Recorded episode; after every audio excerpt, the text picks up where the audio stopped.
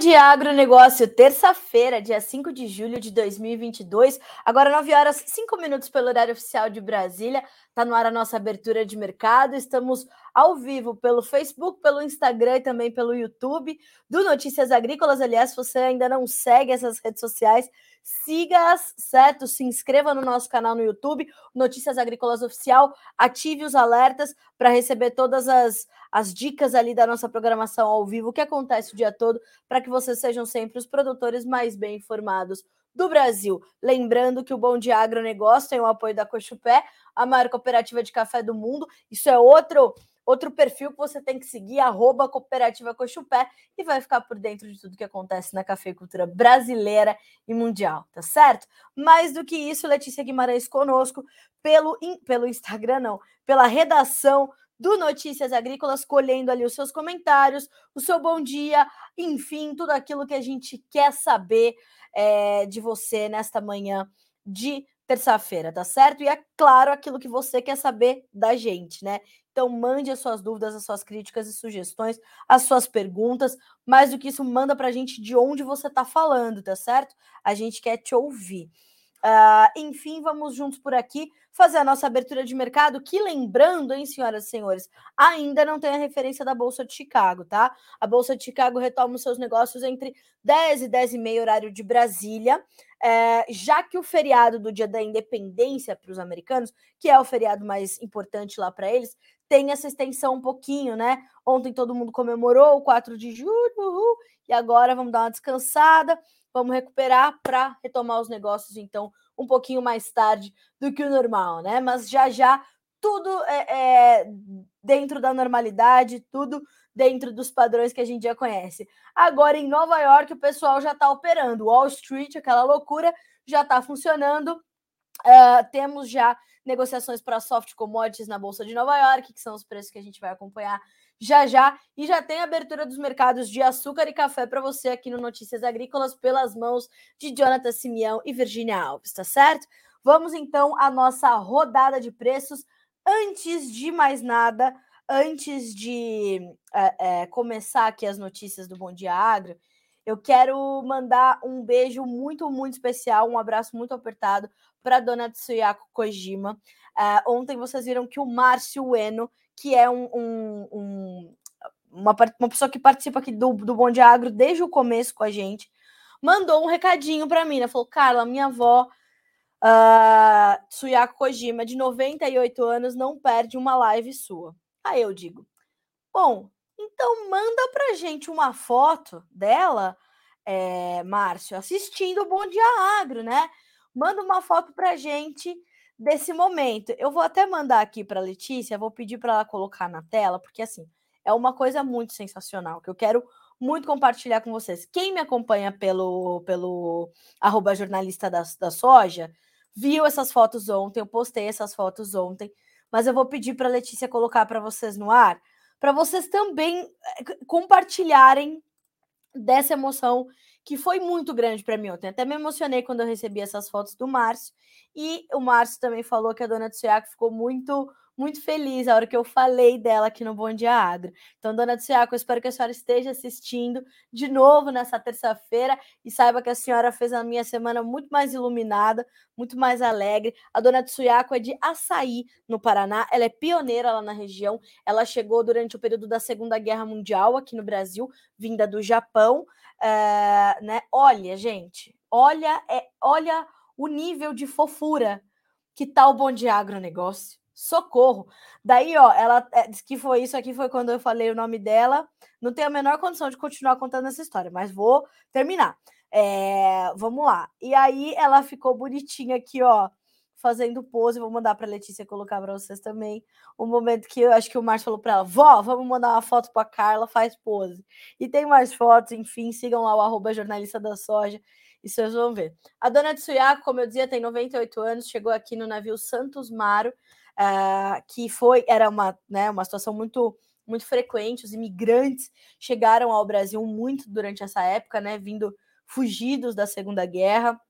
A Segunda Guerra pegou o Japão em cheio, né? Ela foi, é, ela é pioneira ali na, na região dela. Dona Tsuyako é, está em Açaí, no Paraná, e Açaí, como também me contou o Márcio, quer dizer terra do sol nascente. Então foi o que eu desejei para Dona Tsuyako, que o sol continue nascendo para ela todos os dias, né, muito mais brilhante e que ela tenha muita força para continuar fazendo o que quer que seja que ela faça, né? É, eu tive a oportunidade de ir ao Japão, de ir a Okinawa, onde foi um dos principais pontos ali atingidos pela Segunda Guerra Mundial, e o Japão não teve pedra sobre pedra, né, no Japão. E lá eles têm um, uma, um respeito muito grande a essas pessoas que, que morreram na guerra. Tem ali um memorial, tem um museu que reconta e revive muito a guerra. E sair dali foi muito difícil. Eu imagino que para Dona Tsuyako, assim como para os imigrantes japoneses que chegaram aqui, bem como de outras nacionalidades também, é, foi muito difícil. Mas eles já vieram com essa necessidade de ser fortes, né? Talvez por isso que a nossa agricultura tenha tanta força, tanta resiliência, porque nós é, é, somos fruto, nesse setor é fruto de um povo que já veio muito sofrido. Então é por isso, ó, é por isso que tem essa essa essa fofura e essa alegria, essa gentileza, essa bondade muito forte. Então, obrigada, dona Tsuyako, obrigada a todo mundo que está mandando aqui é, recados fofos para ela, né? Ela merece mesmo.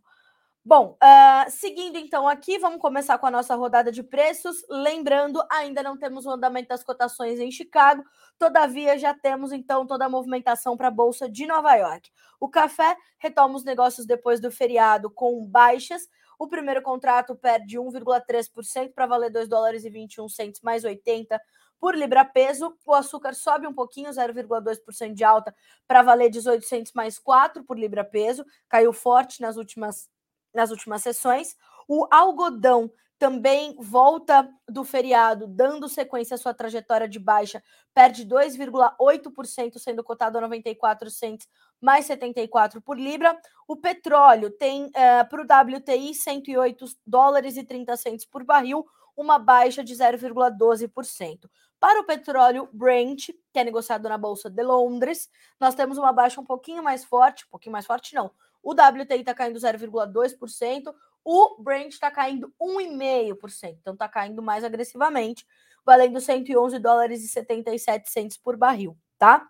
Hoje, quem cai forte também é o gás natural, está despencando 7,8% na manhã dessa terça-feira. O ouro cai um pouquinho, 0,2% de baixa. A prata, 0,08% de perda. O cobre, 2,5% de baixa, tá? Vamos passar ali pelo dólar index também. 1,1% de ganho. Então, parte dessa baixa que a gente observa nas commodities, naturalmente vem dessa alta do dólar index, e esses são sinais importantes de que o mercado ainda está muito avesso ao risco, né? Muito arisco e muito preocupado com a nebulosidade que está aí na nossa cara e na cara deles, principalmente, né? Na cara dos investidores, é, diante ali de uma série de decisões que importantes governos vão ter que tomar é, e de como é que esses investidores vão se posicionar diante disso, tá? É, já já a gente vai falar o que vai impactar o mercado de soja, mas eu quero antes trazer aquele resumo da Agriinvest que traz ali um, um combinado de fundamentos mais financeiro e finance, é, fatores, né, vetores do mercado financeiro e também as perspectivas para essa terça-feira com a volta de Chicago, tá? Bolsas em queda, produção industrial na Europa perdendo ritmo rapidamente, Alemanha falando em resgatar empresas de energia do país. Por quê? Porque corre o risco de ficar sem o gás natural russo. Já está quase certo que isso aí vai acontecer, né? Vladimir Putin já deu vários sinais de que deve cortar mesmo o fornecimento de gás natural para os europeus. Vamos ver como é que isso fica. Petróleo estável, produção da OPEP caiu 100 mil barris por dia. O cartel havia prometido um crescimento de 275 mil uh, barris e tivemos uma baixa, então, de 100 mil barris por dia. O mercado refletiu esse dado e hoje volta a recuar. Uh, temos também a ata do Federal Reserve e o payroll americano. Então, a gente está na expectativa dos investidores também para este documento. Uh, temos também ó, muitos comentários sobre a nova projeção do Fed de Atlanta. Sua projeção foi de um PIB caindo 2,1% no segundo trimestre, o que, se confirmar, é, vai ter uma recessão técnica. O que, que é uma recessão técnica? Dois trimestres seguidos de contração da economia. Tivemos, então, já no primeiro, no segundo, se tiver, é, não tem como fugir disso, é recessão, e é isso que deixa o mercado muito agressivo, o mercado muito cauteloso e talvez nem tão agressivo, mas na defensiva, né? E aí o que preocupa, né, os analistas e consultores de mercado é a questão do efeito manada. Sai de uma commodity, sai de tudo, né?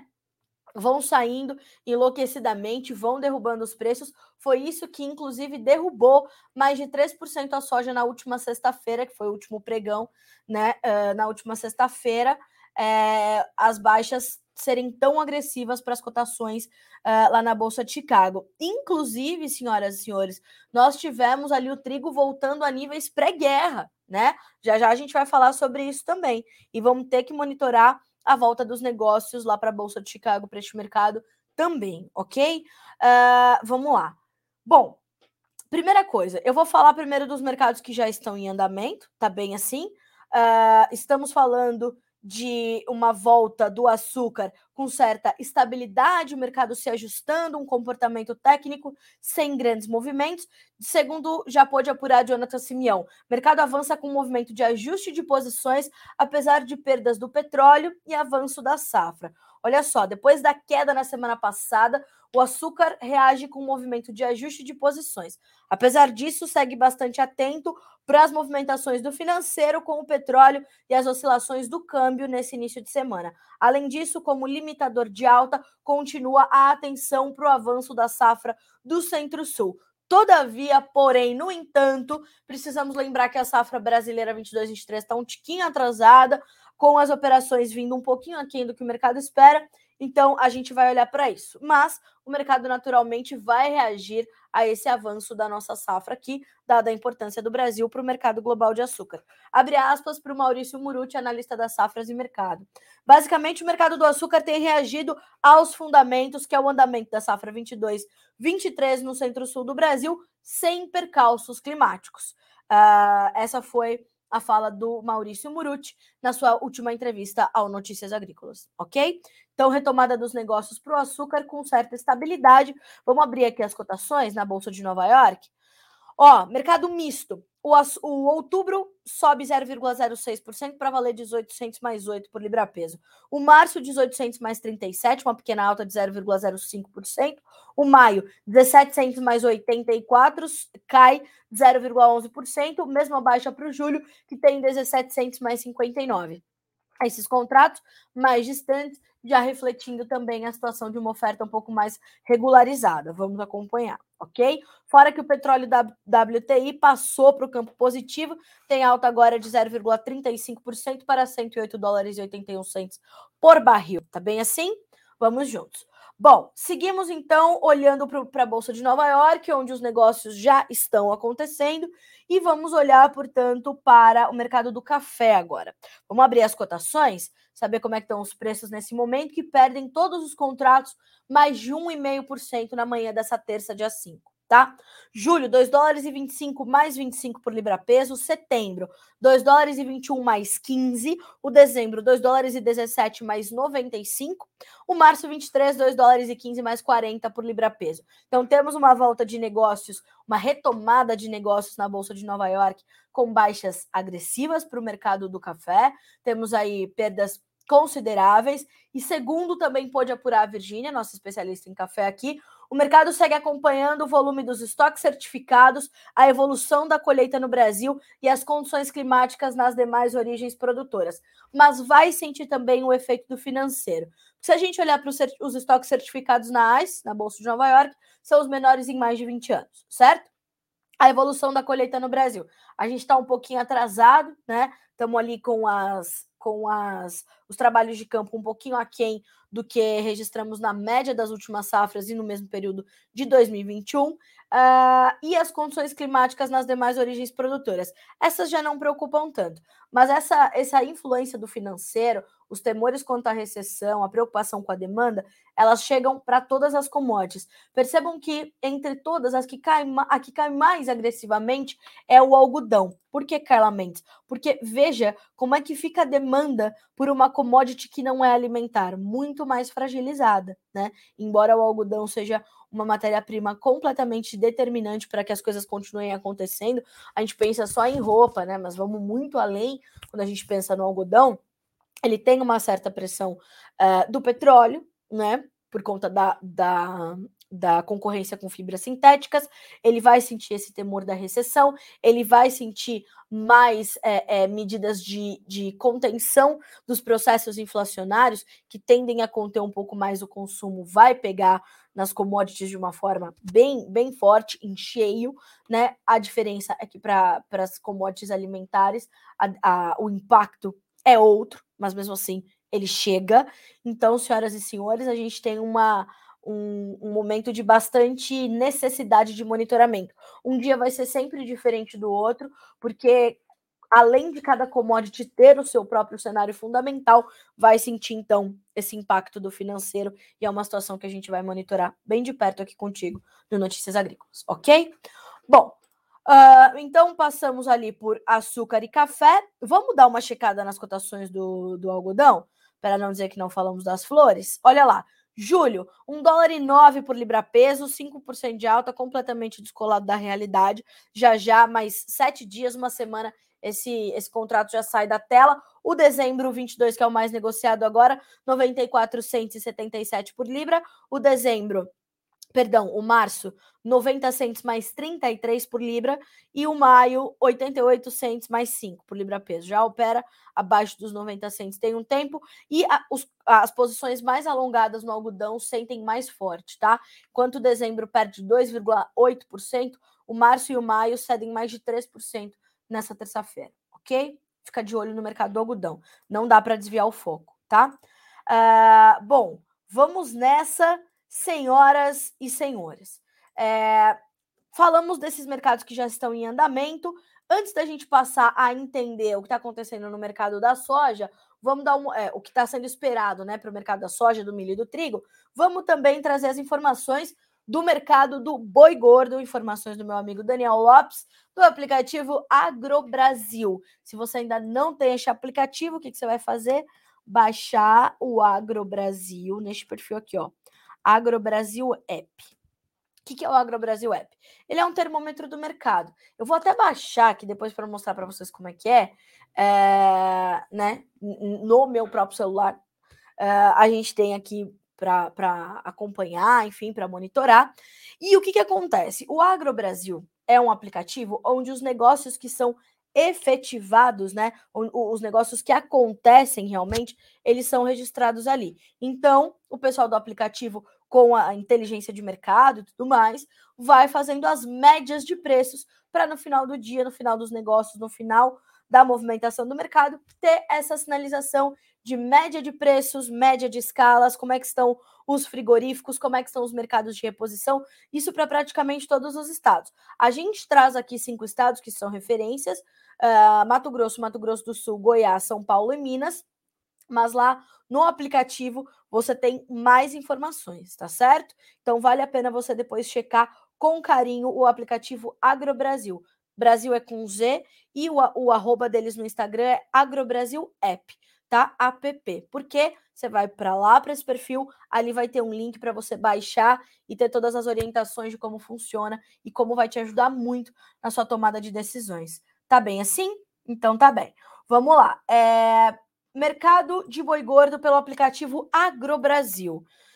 Nesta segunda-feira, ontem, fechamento do dia, que são os primeiros direcionadores para o mercado começando hoje. O aplicativo captou negócios com preços ainda firmes e um volume maior para o estado do Mato Grosso. Por lá, o registro de negócios está acontecendo entre 300 e 303 reais por arroba, a média ficando em 293 reais e 84 centavos e as escalas se alongaram um pouquinho, estão ficando em 10 dias, tá?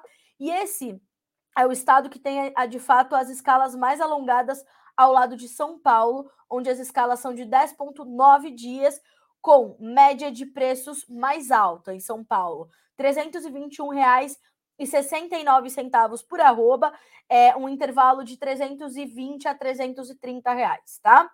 Para Mato Grosso, 297 a 310 reais por arroba, uh, escalas bem curtas, cinco dias e meio, tá?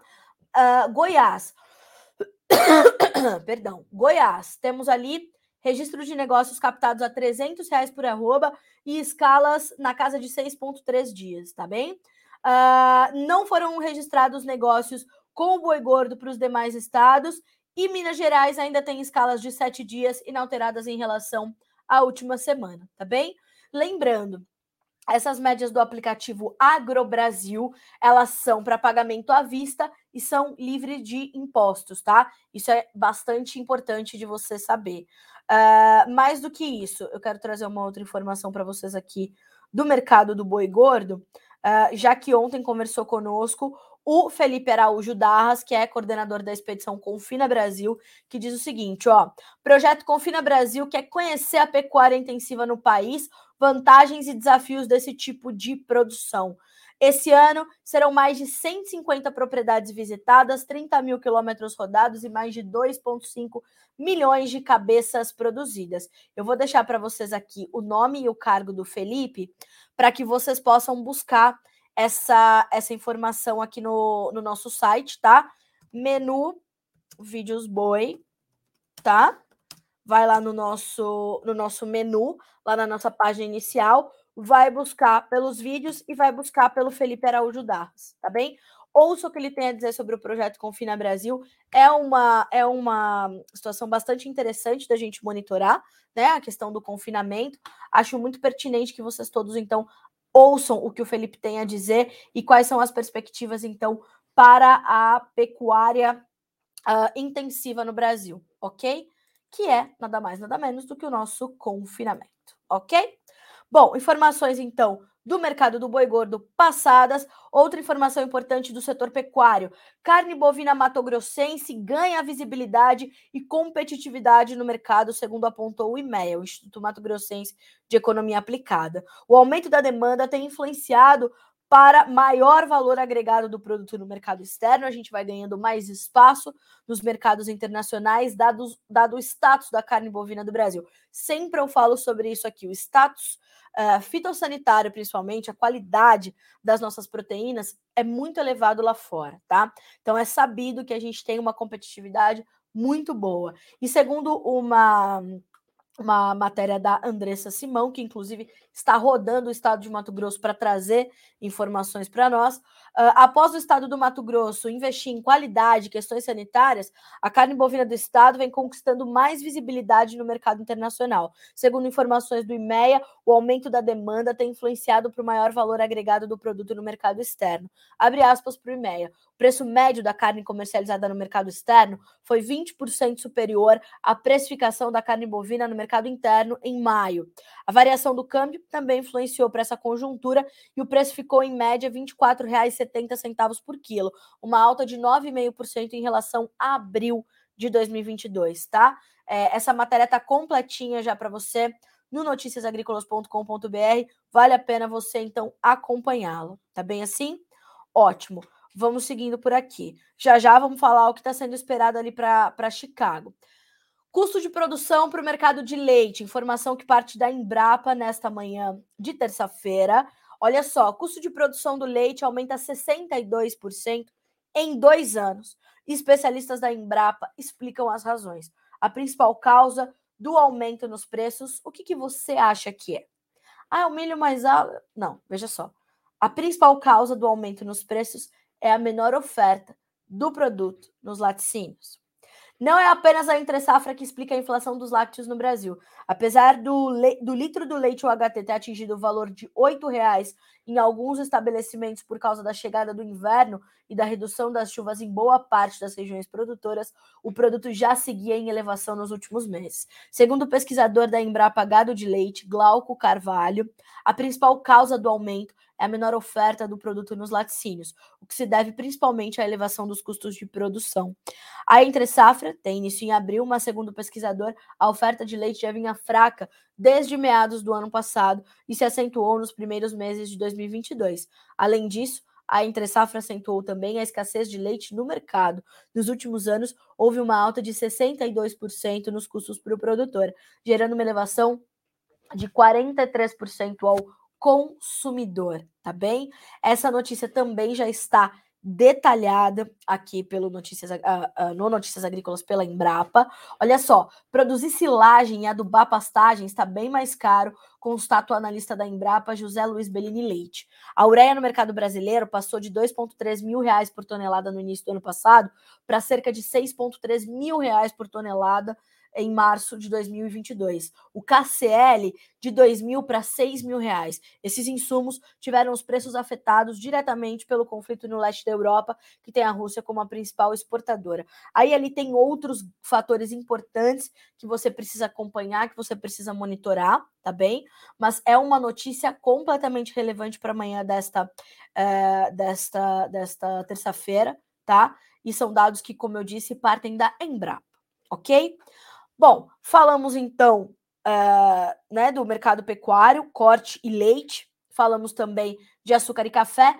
Vamos dar uma olhadinha no milho, porque a B3 já está funcionando. Aliás, ontem também já funcionou. Guilherme Dorigatti já abriu o mercado para você e diz o seguinte: ó, milho abre a terça-feira voltando a subir na Bolsa Brasileira. Isso está acontecendo mesmo com a chegada da safrinha, que é uma bela safrinha. Vladimir Brandali está falando numa safrinha de 85 a 90 milhões de toneladas. Tivemos sim perda de produtividade em função de cigarrinha, outras pragas e principalmente o clima, mas tivemos um aumento de área cultivada grande o bastante para trazer uma safrinha ali na casa de 85 a 90 milhões. Fora que a nossa colheita está adiantada, está avançada, está bem mais, bem mais avançada do que no mesmo período do ano passado ou em relação à média dos últimos anos, e a gente vê bastante, bastante produto chegando ao mercado. Vamos ver como é que estão as cotações? Deixa eu abrir aqui a B3 para dizer para vocês como é que o mercado está se comportando.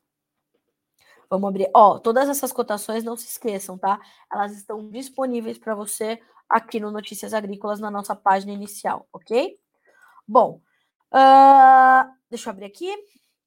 Preços, então, em alta. Julho, R$ 83,65 por saca, alta de 0,3%. O setembro e o novembro sobem 0,5% para valer. No setembro, R$ 86,60. O novembro, R$ 89,06 por saca. O janeiro, que sobe 0,4%, retoma o patamar dos 91, dos 90 e vale R$ 91,05 agora, tá bem? Então, essas são as, as informações do mercado do uh, milho nesta manhã de terça-feira.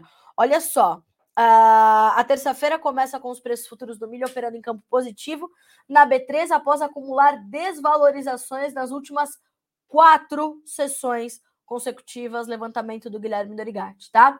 Uh, então, a gente está acompanhando. Parte dessas altas ela vem influenciada pelo dólar, que tem ganho agora de 0,6% para valer R$ 5,36. Vamos abrir a análise do Vlamir Brandalize? Acho que é importante, porque tem bastante gente perguntando aqui do milho, inclusive, né? Olha só. Uh, bom, o Balducci Júlio, bom dia. Notícias do mercado do café, trouxemos. O Fabinho Benites, Mato Grosso do Sul acompanha os. Ah, eita! Mato Grosso do Sul acompanha os acontecimentos do agro. Obrigada, Fabinho. O Cássio, bom dia. Como é que ficam os preços do milho? Bom, Cássio, hoje, como eu estou te dizendo aqui, voltam a subir, portanto, uh, a alta do dólar ajuda né, a impactar positivamente ali as cotações no mercado futuro brasileiro, a B3, por isso que a gente tem essas altas, portanto. Uh, fora, claro, né, essa necessidade do mercado de se recuperar depois dessas desvalorizações em quatro sessões seguidas ali para o mercado aqui no Brasil. Então, esse só por si só já é um, um fator autista, né? Tem que dar esse, esse suporte. Vimos bem com as nossas demandas, né? A exportação é, brasileira deve ser bem demandada nessa safra. Volto a dizer, podemos terminar o ano com cerca de 35 milhões de toneladas exportadas, o que é completamente importante, tá? é, depois, principalmente, de não termos conseguido exportar o ano passado em função da nossa quebra.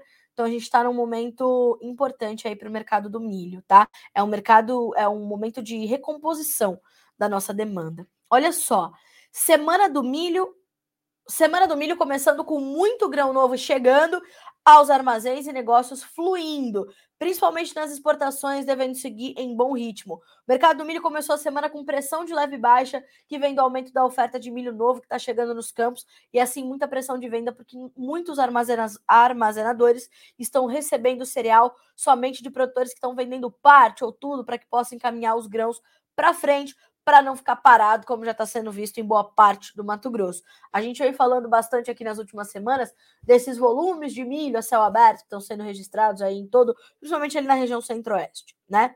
Pessoal, duas coisas. Um, isso é realmente preocupante, porque mostra que a gente precisa investir em armazenagem e aumentar nossa capacidade estática. O Brasil é sabido, está muito abaixo dos seus níveis de capacidade estática que deveria ter, principalmente com o aumento consecutivo né, e, e progressivo da nossa produção de grãos. Então, não só de grãos, mas enfim, da nossa produção é, que precisa ser armazenada, então a nossa capacidade estática deveria ser muito maior, deveria haver uma renovação dos armazéns públicos, deveria haver mais investimento do setor privado em armazenagem, enfim.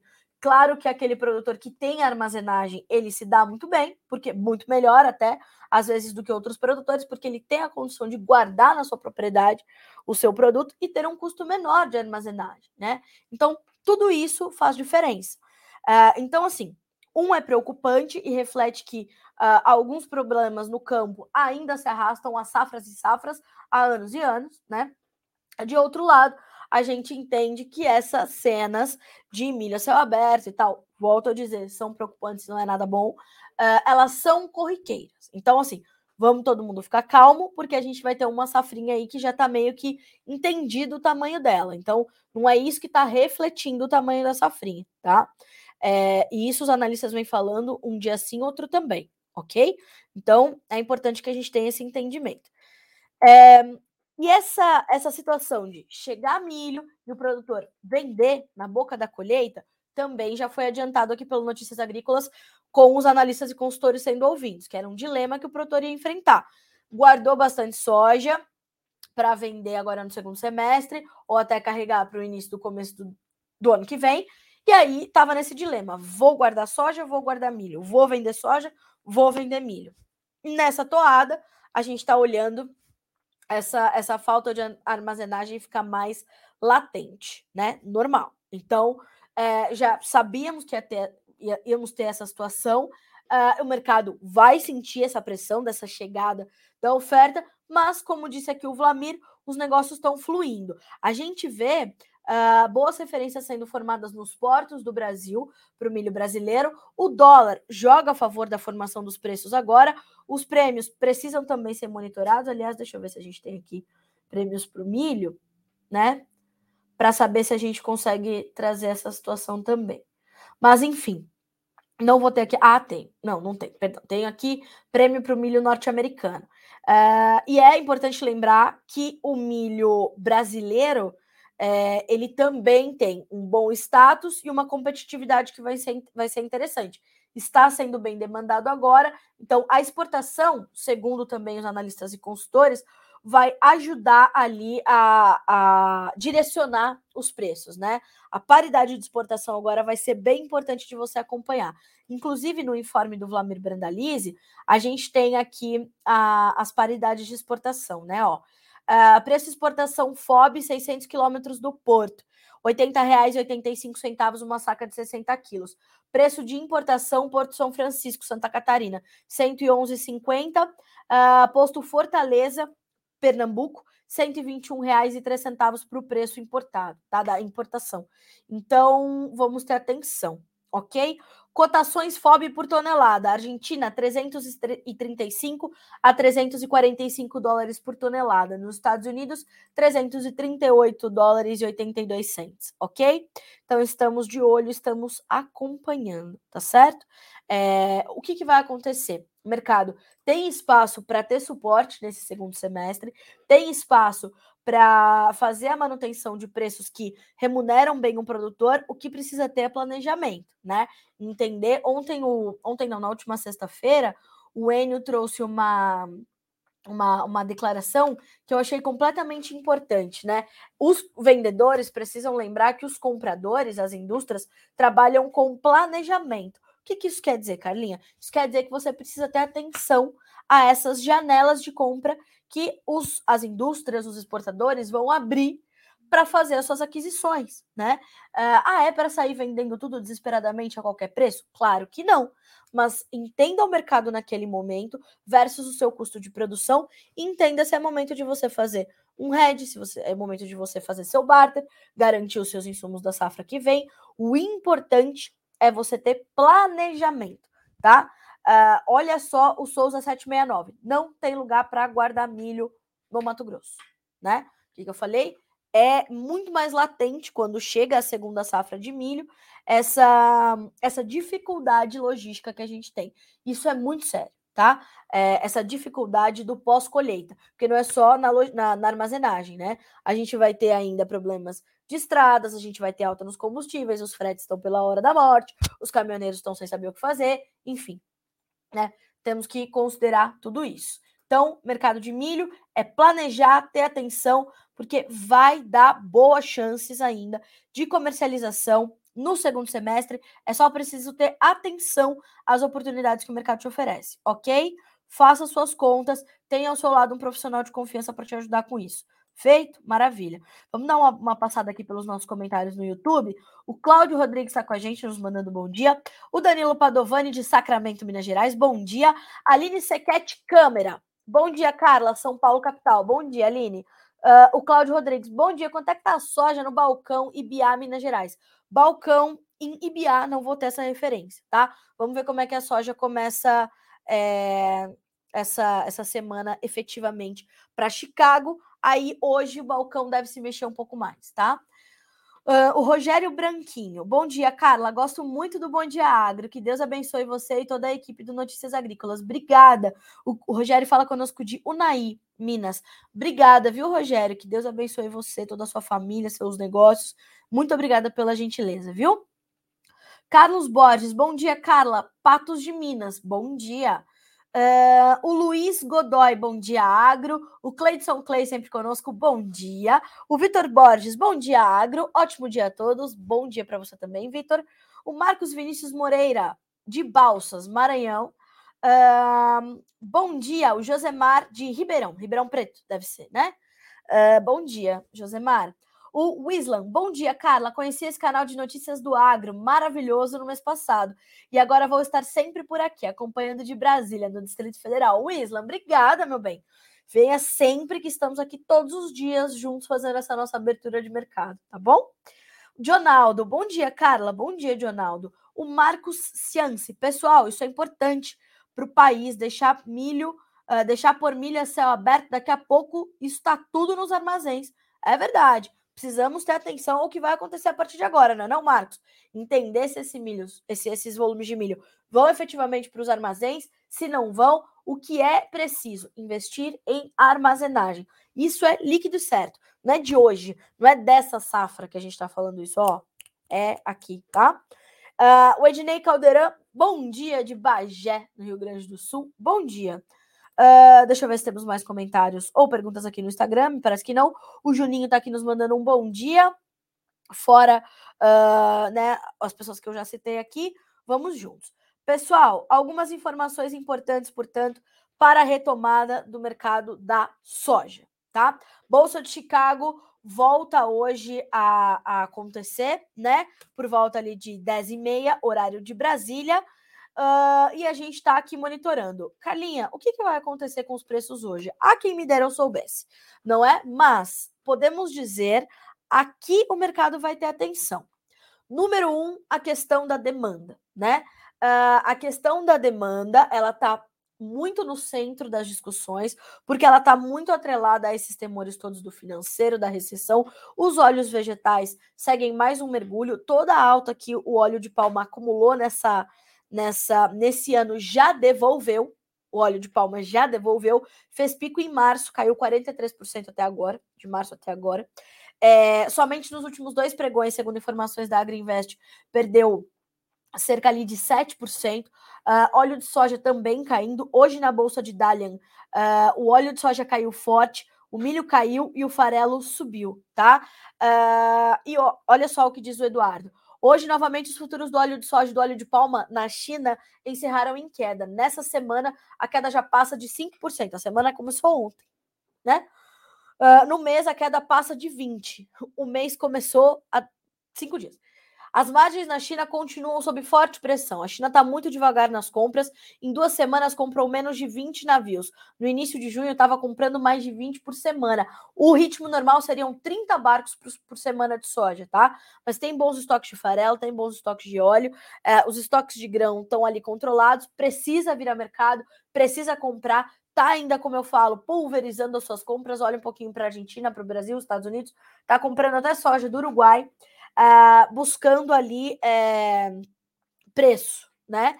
Uh, onde está mais atrativo. O dólar em alta aqui no Brasil uh, vai jogar a nosso favor. O dólar em alta deixa a nossa soja mais atrativa, porque há uma, uma desvalorização da nossa moeda, uma valorização da moeda americana, nosso, o nosso preço fica mais competitivo. Nós temos aí os prêmios que caíram alguma coisa forte nas últimas semanas, se não contar o último mês, né? A gente vai ter também isso, fora os novos patamares que se apresentam em Chicago. Lembrando que com as baixas da última sexta-feira, superiores a 3%, nós vimos o mercado para novembro fechar abaixo dos 14 dólares por bushel, ok? Ontem eu conversei com o Luiz Fernando Gutierrez, analista da Safras e Mercado, e ele me disse o seguinte, Carlinha, acho que para o segundo semestre o que a gente pode ver é firmeza para os preços no Brasil. Quer dizer, uma nova disparada? Não é isso preços firmes. O que, que é preço firme? É preço que te remunera adequadamente, bota dinheiro no teu bolso, chama lucro. Aquilo que você consegue acima do teu custo de produção é lucro, tá bom? Não é a ganância que vai te levar a lugar nenhum. É você planejar a sua comercialização. E não é vender a preço de banana, é estar protegido e não estar exposto ao risco, ok? Então, para a sequência desse ano, temos a chance de ter, principalmente por dólar e prêmio, prêmios firmes aqui no Brasil. O dólar hoje uh, valendo R$ 5,38, sobe quase 1%, ontem fechou com 5,33, tá? Então já temos 5 centavos a mais. Isso para o dólar comercial spot, eu tô falando, tá? Uh, se a gente for olhar para o dólar futuro, a gente vai com um preço muito mais alto, certo? Uh, ó, você que está nos acompanhando pelo Bom Dia Agro, se quiser trocar e ir para o Notícias Agrícolas acompanhar o Roberto Carlos Rafael da Germinar Corretora, que está falando sobre o mercado de milho, está liberado. Caso queira ver depois essa entrevista, ela já já vai estar disponível para você assistir on demand, ok? Nós somos streaming muito antes de existir esse pessoal, é a Netflix, Amazon Prime, Notícias Agrícolas já tinha o seu próprio serviço de streaming e on demand, pensam o quê? Enfim, já já o Roberto Carlos Rafael vai estar disponível para vocês, tá bem? Se quiser ir para lá também, eu vou entender ok? Vamos lá. Uh, então, para a soja, temos essas condições, essa questão da demanda é um foco. Segunda questão, o clima lá no Corn Belt, lá nos Estados Unidos, para o desenvolvimento da safra americana. Por enquanto, está tudo correndo dentro da normalidade, tá? Da normalidade. Não é, na, nossa, é uma, o céu de brigadeiro, é coisa, chuva na hora certa. Não. A gente tem algumas preocupações, mas não é nada muito grave. Hoje, o uso do Departamento de Agricultura dos Estados Unidos vai soltar o seu novo relatório semanal de acompanhamento de safras, que tradicionalmente chega às segundas-feiras. Hoje vem na terça por conta do feriado de ontem. É, mercado bastante ansioso e apreensivo para esses números, como sempre acontece às segundas-feiras. Nas últimas três semanas, nós tivemos redução na qualidade das lavouras americanas, para soja, milho e trigo, mas ainda assim os índices de lavouras em boas ou excelentes condições estão acima do mesmo período do ano passado tá? É uma safra que, como eu falei, corre dentro da normalidade e as condições é, de clima nesses últimos dias também foram ok. Choveu ali, ali bem em Illinois, parte de Iowa, parte de Indiana, um pedacinho do Missouri. Agora a gente vai olhar os mapas para os próximos dias. Inclusive, eu vou pedir para a Letícia colocar na tela para vocês essa, essa imagem aqui dos dois mapas para os próximos 6 a 10 dias, tá? A gente vai ver temperatura e chuvas lá para o Corn Belt. Esse vai ser um driver importante, principalmente depois do 4 de julho, costuma ser um driver importante para o mercado de grãos, tá? Na Bolsa de Chicago, é, porque a gente tem, principalmente para o milho, julho é um mês determinante para a definição da produtividade, tá? Ó, estão vendo esse primeiro mapa?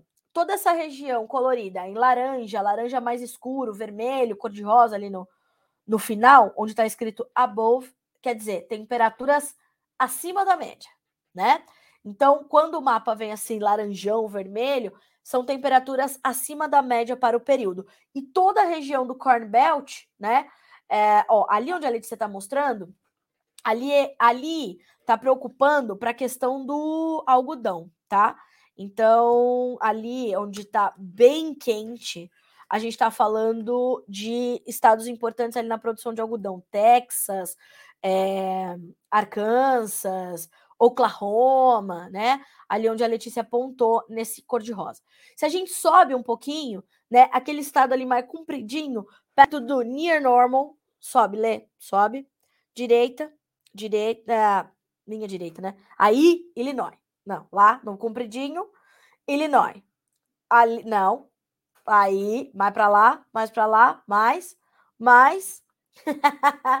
Eita, esse é o Notícias Agrícolas que eu amo. É, Illinois, Iowa, é, Indiana, que são três estados importantes e que o que acontece nesses estados pesa diretamente sobre o resultado final da produção americana, temos temperaturas acima do normal, mas também é, nada como a gente vê, por exemplo, acontecer ali no sul dos Estados Unidos. Então a gente tem que ter atenção a esses mapas, porque eles são realmente importantes. Isso é período de 10 a 14 de julho, tá? Então temos temperaturas acima da média. Julho é um mês de, de temperaturas altas, é o pico do verão dos americanos. Descendo um pouquinho, Lê, por favor, a gente vai ver as chuvas.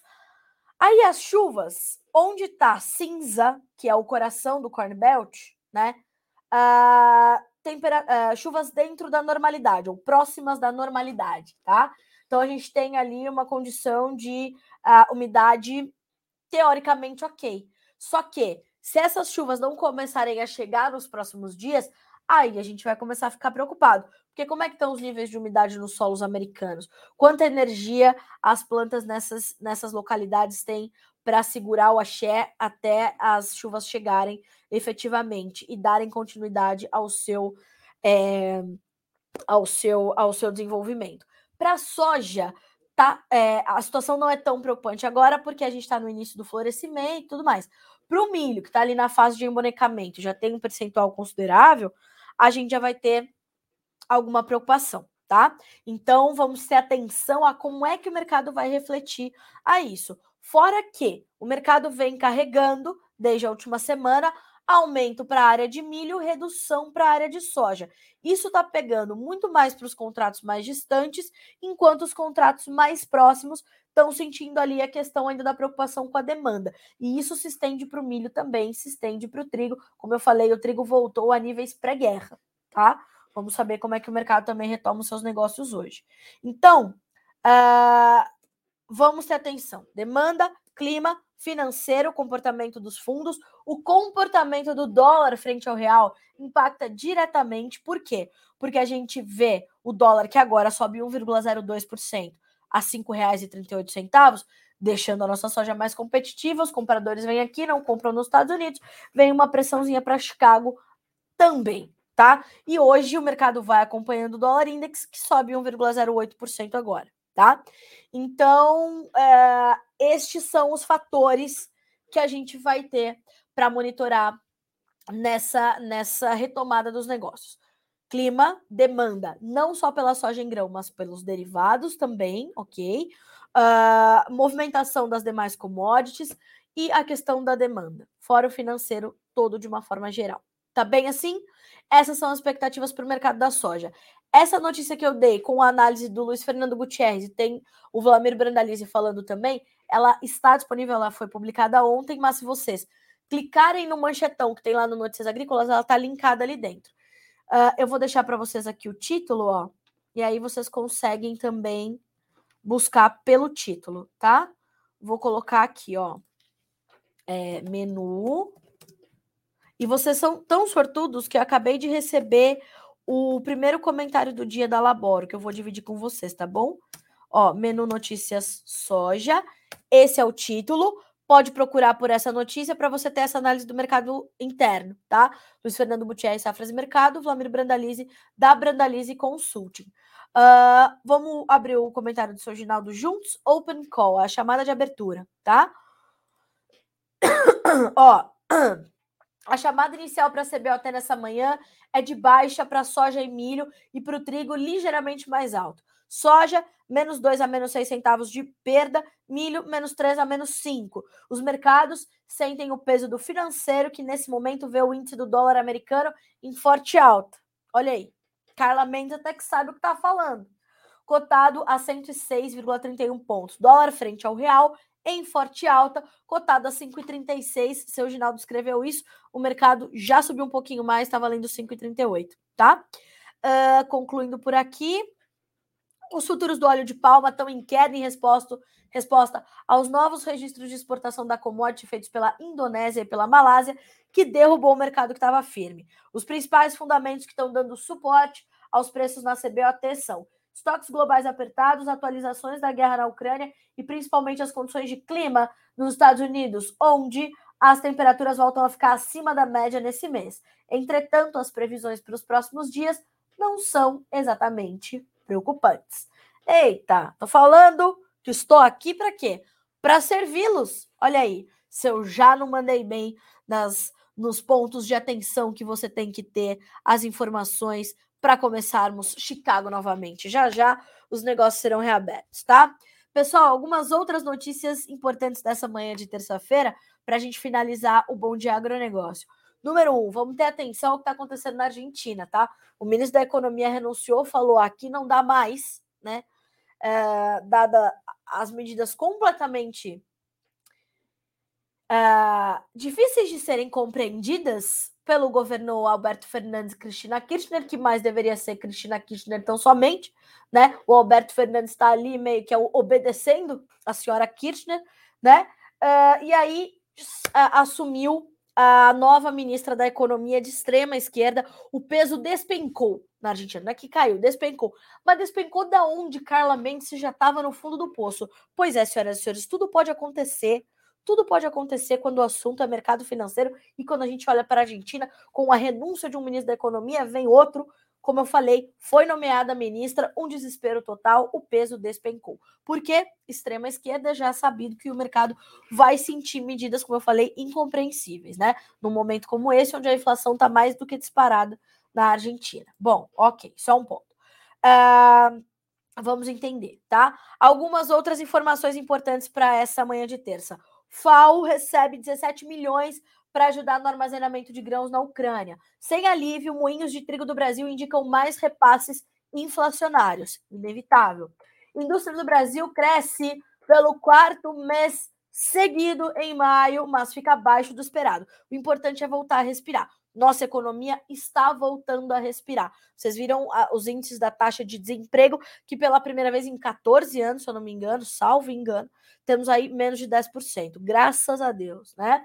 Arábia Saudita eleva preço de venda do petróleo à Ásia em agosto para nível quase recorde. Produção industrial, perdão, IMEA mantém projeção de safra recorde para soja 22-23 em Mato Grosso.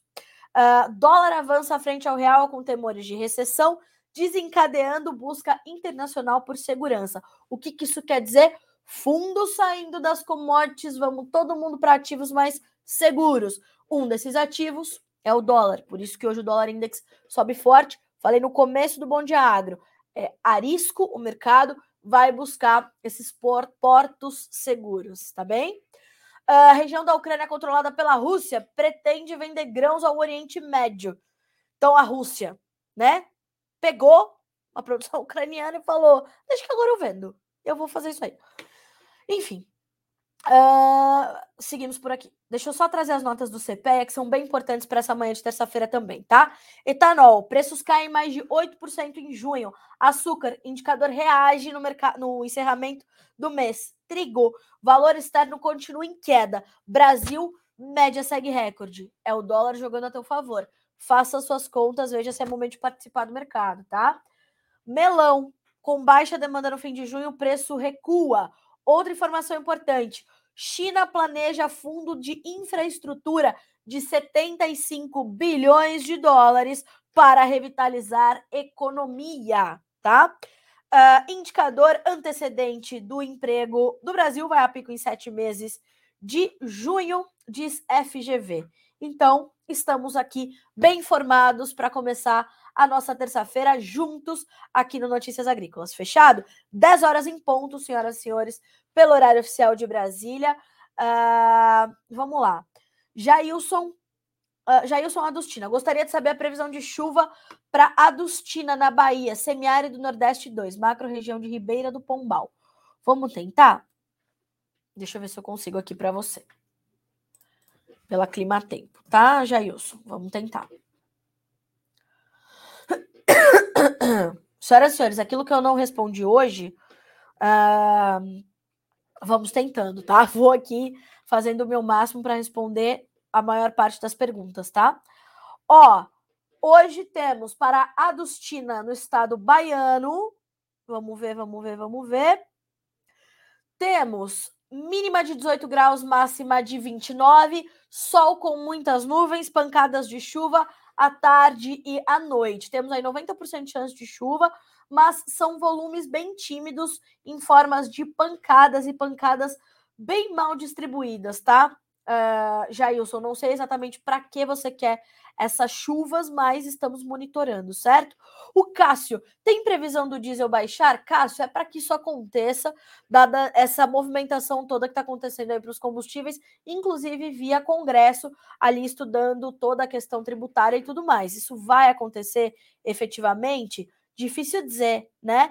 Mas estamos de olho, estamos acompanhando, tá certo? Enfim, é isso, senhoras e senhores. Estamos seguindo por aqui. 10 horas e 1 minuto pelo horário oficial de Brasília. Vamos terminando por aqui o nosso Bom Dia Agro desta terça-feira, 5 de julho, e nos encontramos amanhã novamente, tá certo? Senhoras e senhores, muito obrigada pela companhia, pela audiência. Já já tem Chicago, né? Uh, olha aí, é isso, brasileiros. A Argentina é exemplo para nós não ao Lula, não à esquerda. Vamos ficar atentos, né? Aqui nos diz o Carlos Borges. Estamos acompanhando. Obrigada pelos seus comentários. Gente, obrigada mais uma vez. Amanhã tem mais. Fechado? Boa terça, bons negócios, boas decisões. A gente se encontra amanhã. Até lá.